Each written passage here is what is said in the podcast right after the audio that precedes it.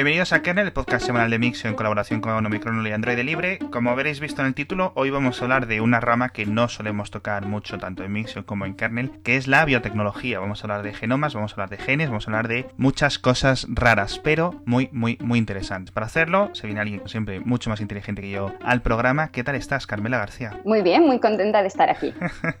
bueno, Carmela, es, eh, estás en la Universidad de Zurich. Contadme un poco qué es lo que haces allí. Pues a ver, primero cómo, llegué hasta, hasta aquí. Yo estudié, estudié biología en Santiago de Compostela, luego hice mi tesis en Madrid, estudiando la estructura de las fibras de bacteriófagos y de ahí me vine a la Universidad de Zurich, donde realmente lo que estoy haciendo es estudiar las estructuras de las proteínas asociadas a CRISPR. Ostras, ojo, ¿eh? Ojo. Y yo aquí grabando podcast, en fin. Bueno, tú también grabas podcast, grabas un podcast precisamente que se llama Bacteriófagos, que es muy interesante y que lo voy a dejar en las notas del episodio, pero seguramente la mayoría de los oyentes de Kernel ya lo conozcan. Así que este es mi, mi primer mensaje, que os suscribáis, que escuchéis a Carmela, porque los programas son bastante interesantes. De hecho, el último creo que es Histeria todo este tema que está muy, muy en boga.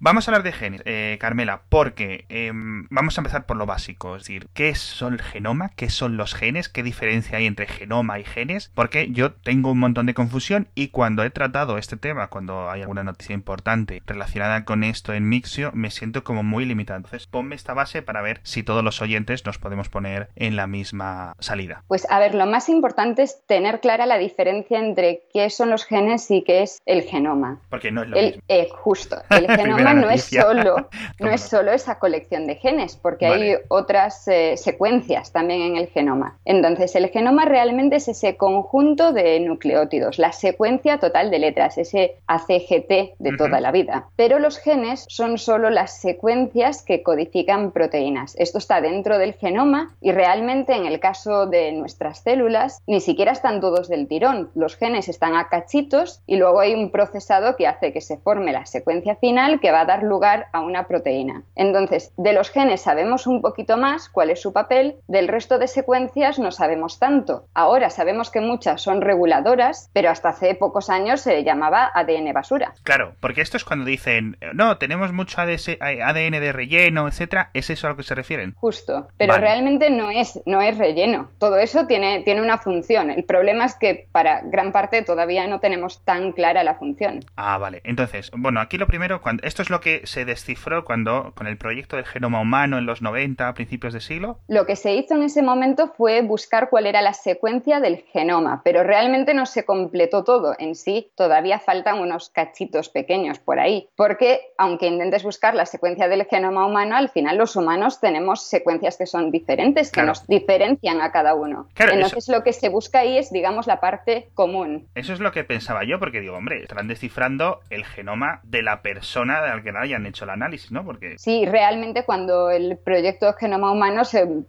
recogieron muestras de voluntarios y ahí, claro, ya se veía que hay secuencias que varían, que es algo que ya sabíamos muchísimo antes. Antes de poder secuenciar, ya había métodos para ver que había diferencias entre humanos. Vale, entonces tenemos los nucleótidos, como decías, que son estas letras, tenemos los genes, son los grupos de los nucleótidos, y tenemos el genoma, es el total de los genes, incluyendo las cosas más desconocidas o las que no sabemos muy bien para lo que sirven, si es que sirven para algo, porque entiendo yo que habrá casas inútiles, ¿no? Seguro, hay secuencias que probablemente simplemente han quedado ahí, han, pedido, han perdido su función, pero en algún momento sirvieron para algo, porque si no, nuestro, nuestras células se deshacen de todo lo extra. Durante el proceso de la evolución, si algo no sirve para nada, lo vamos a perder. Vale. Cuando dicen, por ejemplo, no sé si me estoy inventando la cifra, cuando dicen que compartimos el 80% de los genes con un plátano o con una banana, ¿esto es verdad? ¿Esto es así? A lo que se refieren esos números es a que compartimos eh, el gen en su función. A ver si, si, me explico. Por ejemplo, si nosotros tenemos, no, no voy a compararlo con el plátano, pero lo voy a comparar con algo mucho más cercano. Nosotros tenemos un gen que codifica para la insulina. Y los cerdos tienen un gen que codifica para la insulina. La, la secuencia no es exactamente igual, pero los dos genes tienen la misma función. Entonces podríamos decir que son homólogos. Vale. Cuando dices que codifica para la insulina, ¿te refieres que le dice a la célula que genere insulina? Le dice a la célula cómo es la insulina. Ah, vale. De la secuencia de ADN se genera una secuencia de ARN y esa secuencia de ARN da lugar a una proteína. En este caso sería la insulina. Pero además de todo eso hay toda una maquinaria detrás que dice cuándo hace falta generar esa insulina. Y eso ya es todo un mundo aparte, es mucho más complejo que una secuencia de tres pasos. Qué curioso. O sea, yo quiero hablar de lo de CRISPR, pero no sé si nos va a dar tiempo en este podcast, si no vas a tener que volver eh, arrastrar al podcast para hablar porque me parece súper interesante. Pero entonces, hemos hablado, que me querría centrar hoy en el tema de los análisis de los genes, estos que ya digo, desde hace algunos años están un poco, son un poco más populares, más accesibles, porque hay dos tipos. Uno, eh, intentar encontrar qué enfermedades tienes que, o qué enfermedades estás predispuesto a tener, a lo mejor dentro de 20 años, etcétera. Sobre todo interesante por gente que ha sido adoptada, por ejemplo, y no, no dice, oye, pues no conozco si mi familia padece del corazón, padece de cáncer de colon, etcétera, o es propensa a esto, y le interesa saberlo. Y por otra parte, pues siempre tenemos un poco de curiosidad, ¿no? Por intentar sacar la bola de cristal e intentar ver al futuro, ¿no? A ver qué sorpresas nos tiene preparados el desguace que es nuestro cuerpo para dentro de 20 años. Y por otra parte, mucha gente dice, oye, me voy a hacer un análisis genético para intentar ver de dónde viene mi familia, porque a lo mejor más allá de mis abuelos, más allá de mis bisabuelos, pues ya no sé son, si son de Argentina, si son del País Vasco, si son de Canadá, si son de Angola, si son de Mongolia o si son de donde, no sé dónde. Entonces eso le interesa a mucha, a mucha gente, pues no por morbosidad, pero sí por curiosidad, ¿no? Intentar averiguar. Entonces, de esto hemos hablado en el podcast diario, eh, una noticia que sacó de una compañía que se llama Veritas Genetics, que decía que hacían un análisis completo o un secuenciado al 40%, que eh, decía yo en la noticia que era, o que la noticia que yo citaba, decía que era bastante superior a los sistemas como eh, 23andMe o 23andMe, que son los más populares, ¿no? Y claro, un análisis de genoma completo por 600 dólares era una ventaja, porque esto antes costaba cientos de miles de dólares. ¿Hasta qué punto nos podemos fiar de estos análisis? A ver, no puedes compararlo para empezar, o sea, porque tú estás hablando de dos servicios que son completamente diferentes. En el caso de 23andMe, ellos lo que hacen es eh, identificar polimorfismos. Se llaman SNPs, son diferencias eh, muy puntuales y eso nosotros lo tenemos muy estudiado, sabemos qué diferencias hay en diferentes genes y se puede ir a tiro fijo, digamos, a mirar si, si tienes una variante o tienes otra. Entonces realmente lo que hace ese servicio es genotipar y buscar esas diferencias. En ningún momento hacen una secuenciación. De ahí también la, gran diferencia de precio que hay entre los dos servicios. La ventaja, a ver, depende, porque mm, son exactos hasta cierto punto. Al fin y al cabo, incluso en una secuenciación se cometen muchísimos errores y eso puede dar lugar a muchos falsos positivos. Por eso se recomienda siempre que estos análisis se hagan bajo la supervisión de un médico, que al fin y al cabo sea un médico el que vaya a mirar qué es lo que ha salido y que interprete los resultados, porque ellos te pueden dar una probabilidad basada en un resultado de un experimento que al final puede haber salido mal y entonces puedes asustar a la gente más que realmente ayudarla. Vale, entiendo perfectamente. Entonces, por una parte tenemos los más baratos, estos que cuestan como 100 euros, etcétera, que te dan un palito, envías un poco de saliva y te dicen, bueno, te analizamos unos pequeños segmentos o sectores que sabemos un poco a qué se refieren. Eso es lo que hace, por ejemplo, compañías como 23, 23 ¿verdad? Sí. Y luego los otros que van un poco más allá, pero que tampoco son la panacea, no son análisis del genoma completo. Vale. Sí, sí, sí, A ver, esa es la, diferencia. Según lo que, lo que ellos ofrecen en el servicio, sí, harían una secuencia completa. Ah, vale. Pero, claro, también depende eso, mucho de la interpretación que se haga de esa secuencia. Vale. Porque no todo es blanco o negro en este caso. Entiendo. Claro, porque tener una predisposición o tener, digamos, varias combinaciones es más difícil que. Es decir, claro, es que dices tú no es blanco y negro, efectivamente. Tener un gen concreto, una posición concreta o etcétera, supongo no dirá, a los 45 años vas a tener cáncer de colon. Y ya está, no hay más, con probabilidades y cosas así. A ver, hay enfermedades que si tienes la mutación que provoca esa enfermedad y es realmente una única mutación, vas a tener esa enfermedad, la vas a desarrollar antes o después. Pero esos son casos muy concretos y, normalmente vas a saber que eso está ahí porque vas a tener antecedentes familiares. Y eso se puede, eso siempre se puede hacer. O sea, un médico puede pedir un análisis genético sabiendo que hay antecedentes de eso y, mirar para esa enfermedad en concreto si esa persona tiene la secuencia para eso. Entonces, eh, ¿tú te has hecho algún análisis de estos? No te voy a pedir los resultados ni nada, pero ¿lo conoces a alguien que lo haya hecho? Porque yo siempre, siempre, siempre he estado eh, con el producto, digamos, en la cesta de la compra a punto de pedir. Yo sí conozco a alguien que lo haya hecho, pero hizo solamente la parte de la genealogía. Vale. No la parte de, de salud. Y la verdad es que es muy curioso, pero simplemente eso, yo lo tomaría como un resultado por pura curiosidad. Tampoco para tomar grandes decisiones respecto a mi salud. Vale, vale, vale. No, pues eh, yo, yo sí que es cierto que pienso que, claro, llega un momento que dices, oye, como regalo está bastante bien, sobre todo, por ejemplo, a lo mejor incluso para tus padres, que es, yo siempre lo pienso, en plan, se lo regalo a mi madre y no hago un 2 por 1 porque no me saco mi genoma, mis cosas, pero me saco la mitad. Y digo, bueno, mira, a lo mejor hacemos un uno y medio por uno, ¿no? Entonces, ese siempre me, ha, me hace mucha gracia. Yo creo que muchas personas hacen eso en O para un cumpleaños. Dicen, mira, vamos a hacerlos todos este análisis o varios de nuestra familia y vamos a ver un poco, pues, eh, de dónde venimos. También siempre están las típicas historias de terror, entre comillas, de, oye, me voy a hacer un test eh, genético de estos y tus padres se empiezan a comportar raro, ¿no? Y dice, ah, es que mi padre no es mi padre.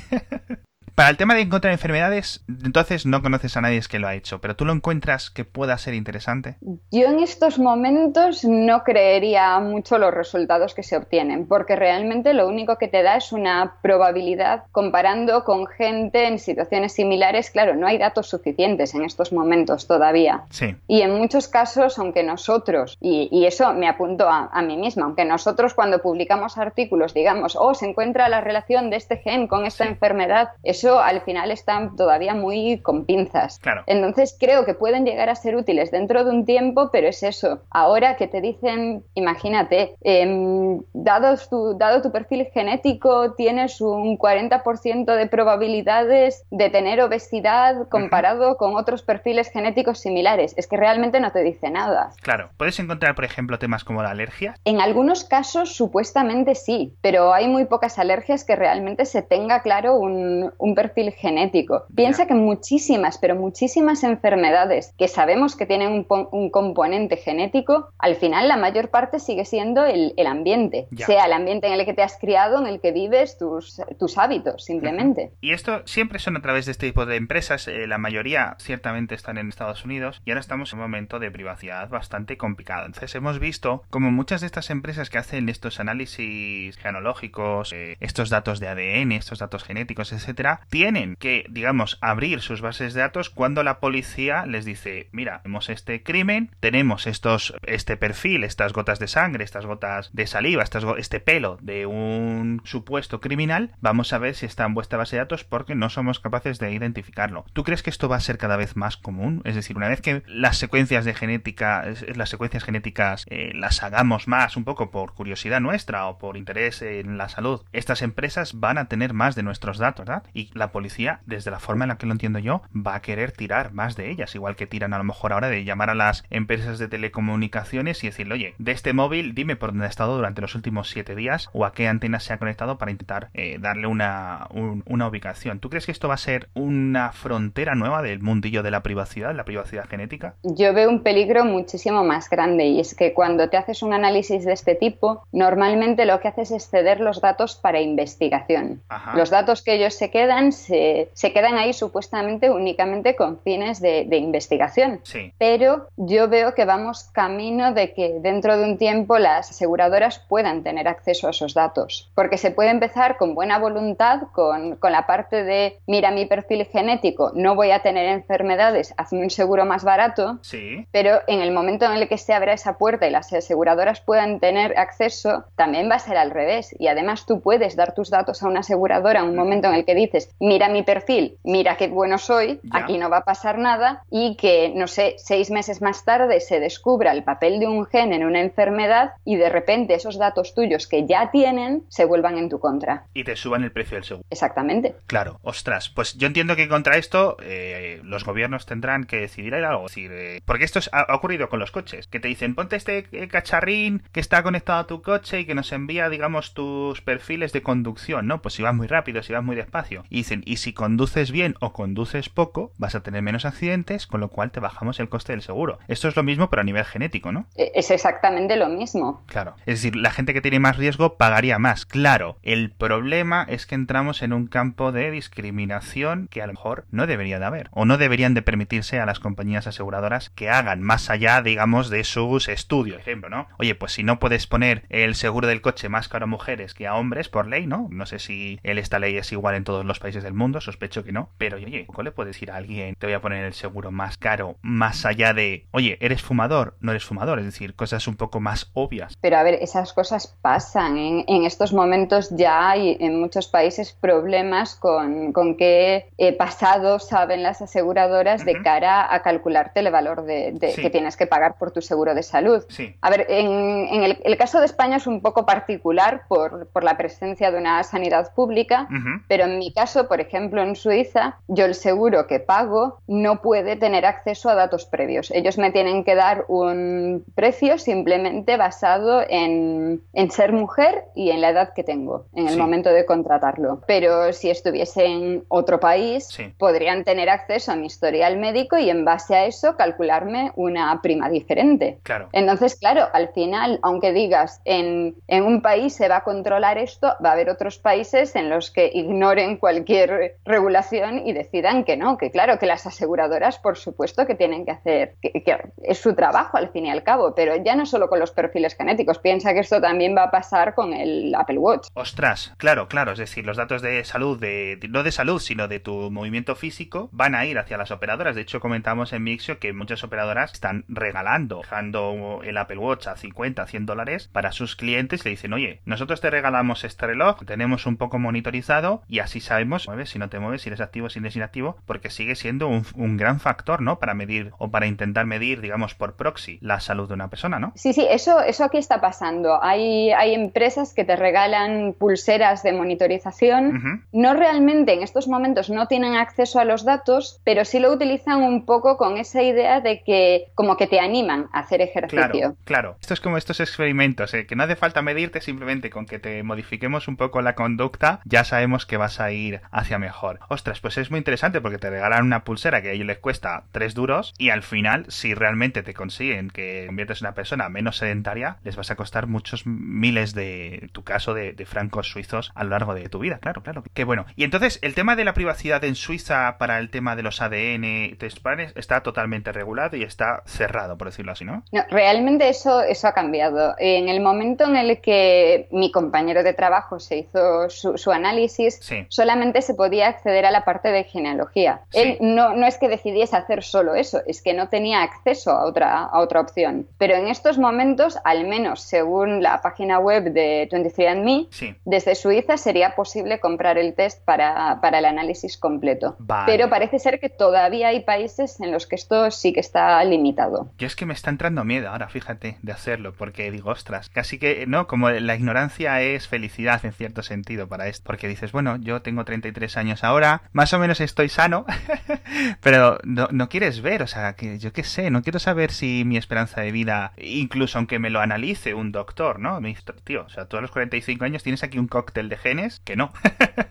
que no llegas. Y no sé, ¿tú no has pensado en hacerlo? ¿Te da miedo también? He pensado en hacerlo, pero también creo que es eso, ¿sabes? Que al final tampoco cambiaría nada en el resultado. A ver, piensa que yo tengo acceso a secuenciación genómica en el laboratorio. Ah, claro, tú lo puedes hacer una tarde, te quedas un poco unas horas extra, ¿no? Bueno, no lo hacemos nosotros. Nosotros también contratamos un servicio externo y mandamos nuestras muestras. Pero claro, o sea, realmente no tendría que, optar vía un servicio de este tipo. Podría hacerlo de forma interna, digamos. Sí. Pero claro, no me lo he planteado nunca por eso, porque, ¿sabes? Al final el resultado que obtienes te dice eso, como mucho una probabilidad y luego, ¿qué? ¿Qué vas a hacer con eso? ¿Vas a cambiar algo? No. Otra cosa sería en el caso de tener hijos, porque ahí sí puedo ver que si tú sabes que tienes cierta predisposición a algo, puedes cambiar tus decisiones en base a eso. Y, por ejemplo, sí entiendo más que la gente haga los análisis genéticos en, el momento de quedarse embarazada, que puedas cambiar tu decisión en función de, lo que, de lo que obtengas de resultado. Claro, no había pensado yo en eso, porque hay gente que a lo mejor eso tiene una condición genética que eh, esto de, esto de que suele decir que los genes se saltan una generación, esto es un refrán común que no tiene que no tiene base real o eh, es un refrán que no tiene ningún sentido. A ver, tú tienes dos copias de un gen y tu pareja tiene otras dos copias de ese gen. En la mayor parte de los casos, quitando los cromosomas X y Y. Pero en el resto simplemente ¿sabes? Hay cuatro copias, hay combinaciones posibles sí. y, y, bueno, ¿sabes? A no ser que sea algo en lo que tú tengas dos copias, en principio es una simple probabilidad. Vale. Si hay dos copias buenas y dos copias malas, en principio se van a mezclar. Ahí ya depende de que la, el alelo, la variante, sea dominante o recesiva y ahí puedas tener, y así tienes esos casos en los que hay familias en los que una enfermedad aparece en todas las generaciones, familias en las que parece que se salta una generación, pero eso se debe simplemente a que por pura probabilidad en la generación intermedia no se dio la situación, pero esa generación eran portadores y lo pasaron a su descendencia. Si hay mucha endogamia, la probabilidad va a aumentar, obviamente. Claro, claro, claro, claro. Y esto precisamente para ciertas regiones del norte de España, donde la endogamia es más común, como donde la No sé a qué te refieres, ¿eh? A ver qué dices.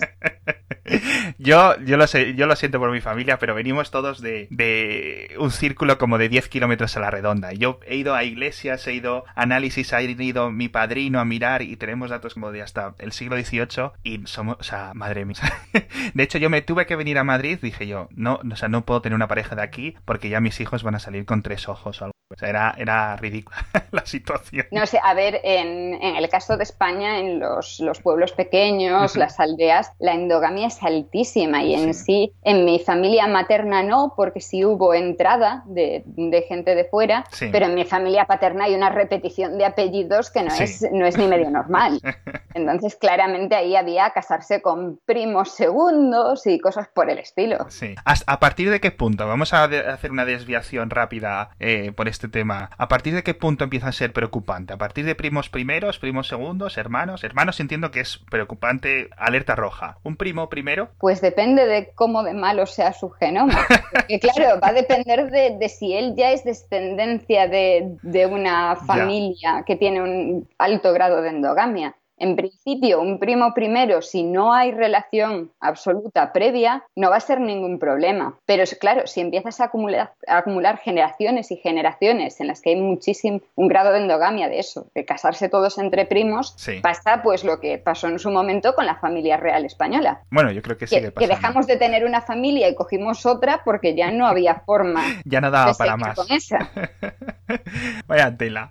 Bueno, eh, por último, eh, no, no hemos comentado, lo hemos comentado de pasada el tema de la privacidad en los casos eh, policiales, en las investigaciones, pero una cosa que ha ocurrido, ha salido varias veces en las noticias, de hecho, tratado en Mixio, es que tú te haces un análisis, eh, la policía mm, encuentra eh, unos, un ADN, unas muestras genéticas de alguien, y van a estas bases de datos, no encuentran a la persona a la que pertenecen, pero encuentran a un familiar, y a través de ese familiar, claro, la lista de candidatos, la lista de sospechosos, se reduce mucho, es decir, no solo estás dañando a tu privacidad o afectando a tu privacidad en el futuro, ¿no? A través de este tipo de posibles, futuras, hipotéticas investigaciones policiales, investigaciones criminales, sino la de todo el mundo que comparta eh, familia, comparta eh, genes contigo, ¿verdad? Pero para eso ni siquiera tienes que recurrir a un servicio de este tipo. Piensa que mm, depende del país también, pero en general la policía tiene su base de datos de ADN sí. que ha ido guardando durante el tiempo de diferentes delitos y claro, sí se puede cruzar contra esa base de datos. Mirando estas secuencias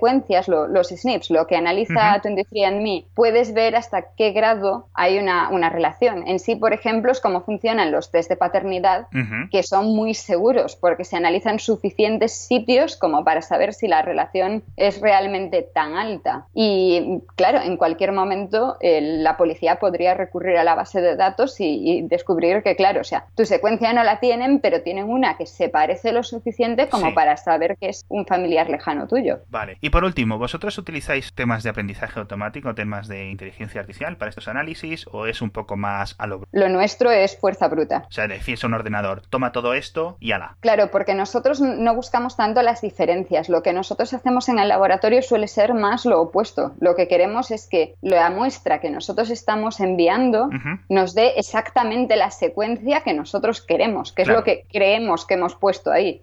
Entonces, al final, la base es comparar una secuencia con la otra y ver si siguen siendo iguales o si la mutación que estábamos incluyendo se ha puesto donde tenía que ponerse. Cuando nos sale algo raro, entonces sí, ahí ya vamos contra una base de datos que se compara contra todas las secuencias que hay disponibles para ver qué es realmente lo que hemos metido en el tubo por error. Pero esas situaciones intentamos minimizarlas. Todo este tema de inteligencia artificial te lo digo porque el patrocinador de, este, de esta semana de Mixio, de Kernel, es Perspectiva, que es el podcast de Microsoft de inteligencia artificial, en el que, bueno, si os ha gustado la, entrevista a Carmela, pues seguramente encontraréis un montón de cosas muy interesantes también con un montón de, con un montón de expertos. Buscáis Perspectiva en vuestro cliente de podcast, echadle un vistazo. Tiene seis episodios, se escuchan de forma muy alegre, entran muy bien y seguro que vais a aprender algo. Entonces, Carmela, eh, te voy a invitar para que vengas eh, otra vez a hablar de CRISPR, porque todo este tema ya no lo comentamos en su época cuando este científico chino decía que había hecho no sé qué barbaridad y que acabó eso como el rosario de la aurora, pero yo creo, no sé si exagero, que este es uno de los grandes avances de la humanidad, ¿no? Eso es lo que dice la gente. Nosotros... ¿Qué es lo que dices tú?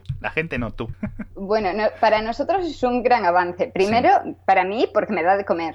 Pero, pero sí, la, la ciencia está cambiando muchísimo con, con, las nuevas herramientas y está facilitando el trabajo muchísimo en los laboratorios. Ya te digo, o sea, pronto, pronto, pronto volveré a llamar a tu puerta para hablar de este tema. Voy a tener que documentarme un poco, obviamente, porque vamos, damos para mucho. Muchas gracias, Carmela García, por estar aquí con nosotros, Kernel. Gracias a ti por tenerme aquí. Siempre abierta a hablar de lo que sea. A mí, mientras me preguntes de ciencia, yo hablo lo que sea. Y de verdad, escuchad, suscribíos a Bacteriófagos, al podcast de Carmela, porque merece mucho la pena. Y creo que no hay ningún otro podcast igual, o sea, ni en español, ni en inglés, ni nada. Es algo único y, muy singular y muy... Se puede la amistad, esos halagos no normales.